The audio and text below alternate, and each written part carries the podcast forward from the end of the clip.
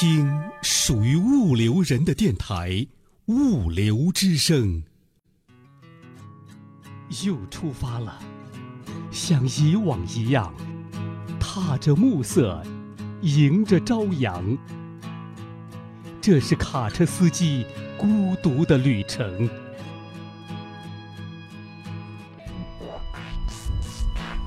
出发之前，快来下载《物流之声》卡车司机专辑吧，我们陪您在路上。在路上，卡车司机的定制专辑。走过千山，活出真自我，越过万水，那才是我想要的生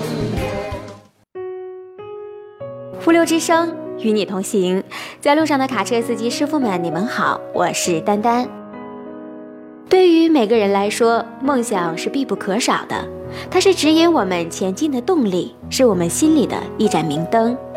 今天就让我们走进卡车司机王肖春的生活，让我们一起聆听他的故事，感受他的梦想。有人曾经问我，你的理想是什么？恰好当时车坏在路上，正在修车，满脸是油的我当时就笑了起来，不明白为什么他会选择这样一个场景，对一个快到中年的人问出这样的问题。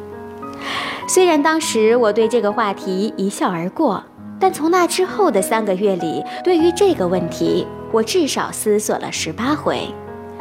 你问我如何会记得如此清楚？那可能是因为我经常整理锅炉票据的原因吧。肖春的父辈就是养车的，从最开始的解放幺四幺开始，到经典的东风紫罗兰前四后四，再到后来的霸龙、天龙和欧曼，可以说卡车一直伴随着他的成长。本着对卡车的热爱，他也投身了这个看似很潇洒的运输行业。在王肖春的心中，卡车不仅是一个挣钱的工具，更是日夜陪伴的伙伴。他和卡车在一起奔波在外的时间，甚至比陪伴家人的时间还要多。每一次出车之前，王肖春都会把车洗得干干净净，平时的保养维修更不会落下。让这个不会说话的大家伙保持漂亮健康是非常重要的。身为一名卡车司机。王肖春非常清楚这个工作的关键：安全与责任。承诺的时间节点、货物的完好无缺，都是他工作的重中之重。但是复杂的路况和超强的工作强度，对于每一个司机来说都是极大的考验。所以各个细节上的注意，才能保证行车安全。多年的辛勤工作，让王肖春结识了很多朋友，让他思维敏锐地捕捉到很多新的机遇。为了满足不断增长的业务需求，他打算扩充新车，组建自己的车队。但是近年来运输行业整体都不太景气，车辆排放升级，各项政策也逐步出台，对养车人来说影响很大。添置新车，王肖春一直都有这个想法。虽然业务量在增长，但是单笔的利润却在不断的下降，所以只能增添一些新车，多跑几趟才能多挣一点。为了保持持续性发展，他觉得这个车必须要添。根据自己多年的用车经验，房肖春还是继续选用了车队在用的品牌车型，并且根据自己的需求选择了车辆的配置和挂车。并对挂车进行了安全升级，安装了 ABS 系统。王肖春认为，买车头和挂车时必须的配置不能减少。虽然第一次购车时的成本会提高，但是可以保证车辆能够安全有效的运营，这些钱都会慢慢的省出来。从长久来看，会获得更大的收益。王肖春开始组建车队，也得到了朋友们的大力支持。从一个地沟里出来的一起运输的好哥们儿，这是王肖春对自己这帮朋友的真实评价。出门在外，最担心的还是亲人。王孝春感叹：“都快记不清家里饭菜的味道了。”出门在外，每到一个地方，他都会第一时间给妻子和孩子打电话，让他们知道自己是平安的。每次出完车，他都会第一时间赶回家陪陪可爱的女儿。对于自己从事的运输行业，王肖春的家人也是非常支持的。经常在外面漂泊，在外面受了气，回到家里，家人更多的是包容和体贴。妻子对他最多的是关心和支持，而女儿也非常懂事，能体贴他在外面的辛苦。可以说，家人是他最大的幸福，也是他最大的亏欠。生活还得继续，辛苦的卡友们将整装待发，再次踏上征程。为了生计，为了梦想，更为了那永不停歇的行驶的力量。好了，以上就是卡车司机王肖春的故事。今天的节目就是这些，感谢您的收听。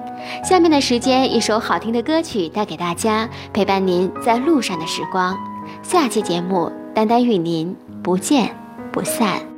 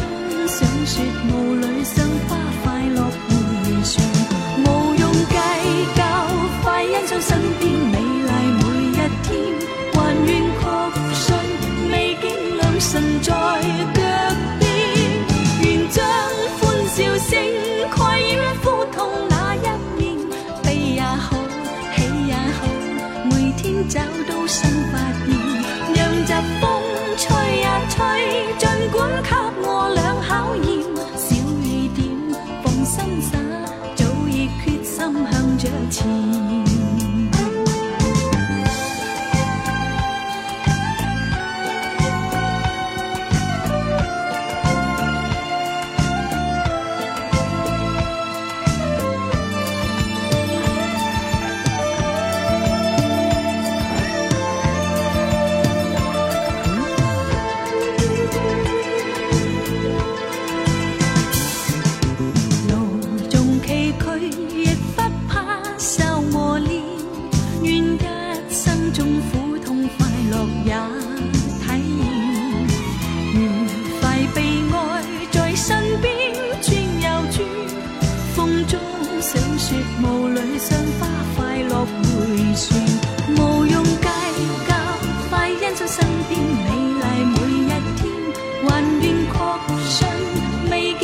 神在脚边愿将欢笑声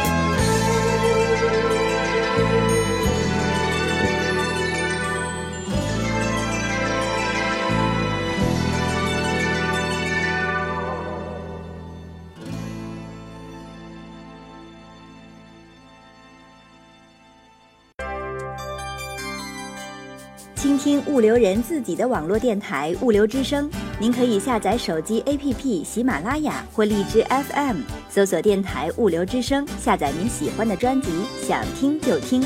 还可以语音回复微信公众号“物流文化”，或将自己的声音文件或文字稿件发送至电子邮箱 cctv 五六 com at 幺二六点 com。审验通过的投稿就可以在物流之声发布了。物流之声，感谢您的收听，再见。